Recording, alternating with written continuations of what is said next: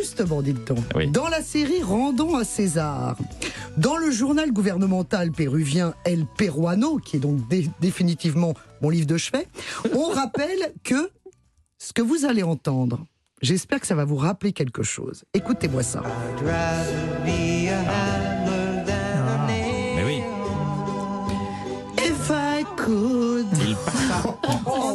1970, Simon and Garfunkel, l'album Bridge Over the Troubled Water.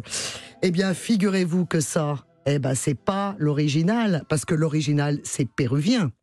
L'original, figurez-vous, c'est ça. El cóndor de los Andes despertó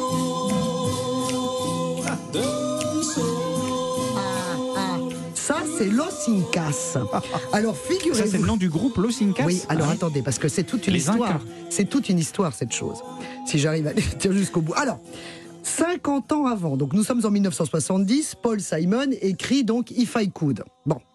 Avec son groupe euh, Simon and Garfunkel.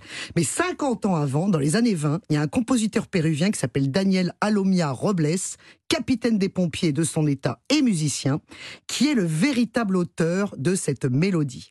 Aujourd'hui, il existe plus de 4000 versions d'El Condor Passa, figurez-vous. Et qu'est-ce que c'était que cette histoire? Donc Oui, écrite Condor. par ce monsieur, c'était une opérette qui parlait d'un groupe de mineurs andins qui étaient exploités par leur patron et le condor les regardait du ciel qui devenait le symbole de la liberté à atteindre. Voilà, c'est Ah, ça, le condor c'est beau. Passa.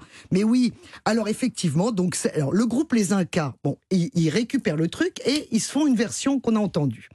Et ils se produisent à Paris. Paul Simon est dans la salle. Il fait Oh, c'est pas mal cette mélodie. Il rentre chez lui, il apprend la mélodie, il écrit des paroles, il I could, qui n'ont rien à voir avec El Condor Passa, bien sûr. Donc il pompe. Il, bah, il prend, mais il donne des droits. Mais il- il donne des droits à qui? Aux Incas. Mais les Los Incas, c'est pas eux qui l'avaient écrit. C'est notre brave Daniel Alomia Robles. Donc, Ah. eh ben oui. Et là, les héritiers donc se sont manifestés et en fait, ce sont eux qui ont les droits de toutes ces euh, toutes ces versions. On va écouter celle de Placido Domingo, par exemple. Luz.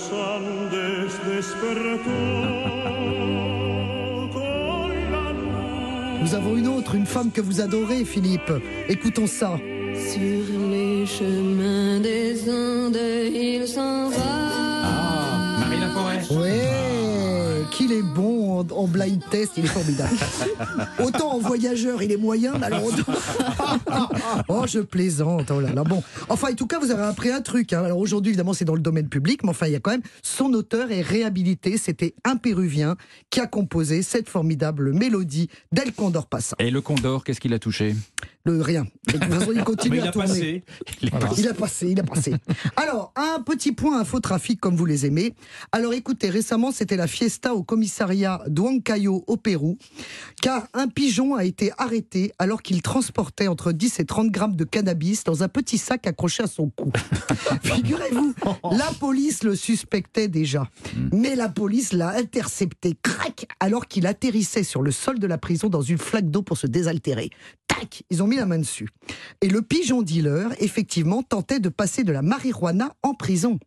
Alors il portait juste la quantité qu'il peut et qui lui permet de voler. Oui, parce qu'il y a un maximum. Bah, ça, moi, je ne suis pas spécialiste en marijuana, mais effectivement, il doit y avoir un maximum, mais il ne peut pas transporter des tonnes. Mais enfin, c'est quand même une, nou- une nouveauté. Ah vous voyez. dingue, On ça. envoie des pigeons. Alors évidemment, l'enquête est en cours pour savoir d'où il venait, en fait, d'où il était parti, ce Ouais. petit pigeon. Ouais, Il Christophe il a pas dit si c'était pour sa consommation personnelle. Non, le pigeon, non. Non, non, c'était vraiment le pigeon voyageur, mais le pigeon dealer voyageur. Ouais, c'est dingue. Alors, autre information insolite, bien sûr.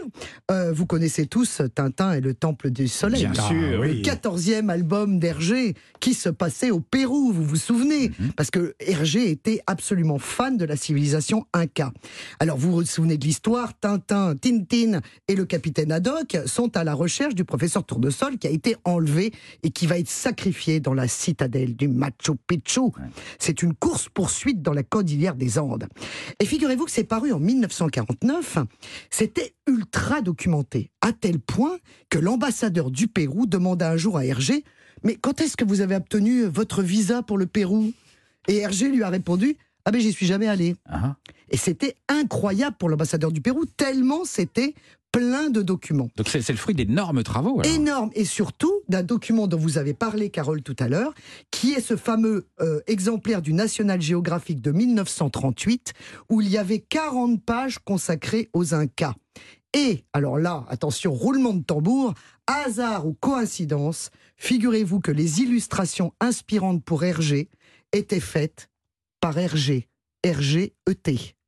C'est-à-dire que le peintre qui avait peint les illustrations dont s'est inspiré Hergé portait le même nom Ah, que lui. c'est marrant ça. Ah. Eh oui, incroyable, mais vrai. Vous le saviez, vous, Carole, parce que Carole, ça, je c'est ne tout. savais pas. Non, non, non, ça, Moi, je je ne vais savais pas. Bien jamais, Carole, on est là pour jamais. apprendre des choses.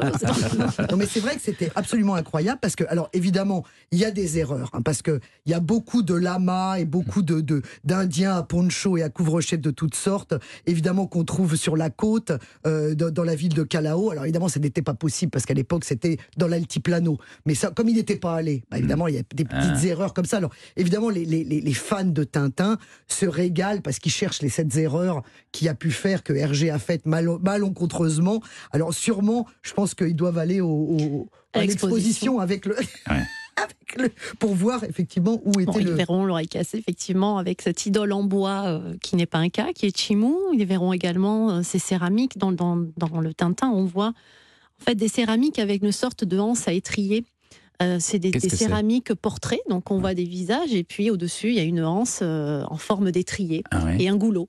Et en fait, ces céramiques sont des céramiques mochica.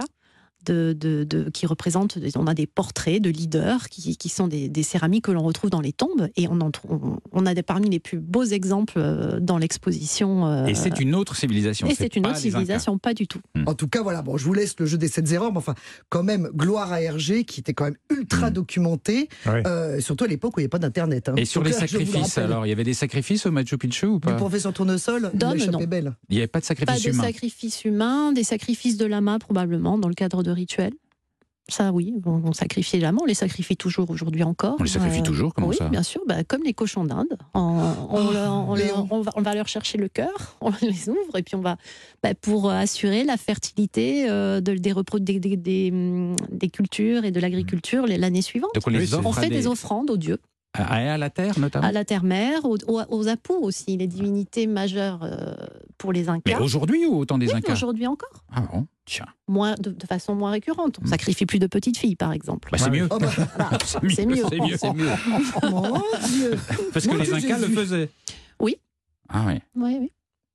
On Mais- offrait au, au sommet enneigé, euh, au Apu, Mhm. l'esprit euh, de la montagne, les divinités euh, de jeunes filles euh, vierges. Ah, donc on partait en procession, c'était long, c'était tout un, tout un périple jusqu'au sommet euh, de la montagne où euh, la jeune fille buvait de la chicha tout le long du voyage, hein, donc euh, bière de maïs, donc un peu alcoolisée. Euh, on lui donnait probablement aussi des, des drogues douces et elle s'endormait en fait dans, dans un trou qui était euh, fait au sommet de la montagne et elle était offerte à la Ah bon montagne. Eh ben, Eh pour ben, ceux qui disent c'était son- mieux avant, Ouais, ouais, ouais. Avec, excusez-moi. avec mais, euh, son accord ou sans son accord? Elle, elle, euh, sans son accord, euh, j'ai envie de dire, mais pour elle, c'était un honneur d'être Mm. euh, d'être offerte aux dieux, bien ouais, sûr, Bon. bien sûr. Ah bon, donc c'est pas une légende ça. Nathalie, Une vous aviez encore une petite pour, dernière une petite pour la route dernière pour la route parce que je sais que Carole a habité pendant longtemps à Lima. Donc euh, c'est vrai que voilà, il y a, y a récemment il y a eu un lifting urbain à Lima absolument formidable. Quand on dit que l'art peut changer les choses, eh ben c'est vrai. En l'occurrence, il y a une superbe initiative sur la colline désertique appelée de, de, épelée de Saint Cristobal à Lima, sur les pentes où vivent quand même 60 000 personnes dans des maisons extrêmement modestes. Enfin, c'est un bidonville, Ouais. osons le dire. Eh ben, il y a une œuvre picturale multicolore géante qui quand même qui couvre 305 000 mètres carrés, qui reproduit bah, le motif pré-inca euh, qui était la croix andine, donc justement pour relier le ciel et la terre. C'est absolument magnifique. Je vous encourage à aller voir les photos. C'est vraiment voilà, c'est une initiative de muralistes, donc des peintres du des murs, street art. du street Ouais. art, Ouais. et c'est vraiment somptueux et les gens sont heureux de voir un petit peu le, le- la vie en, en couleur plutôt qu'en grisaille. Merci Nathalie Je pour toutes prie. ces infos. Euh, Dans quelques instants.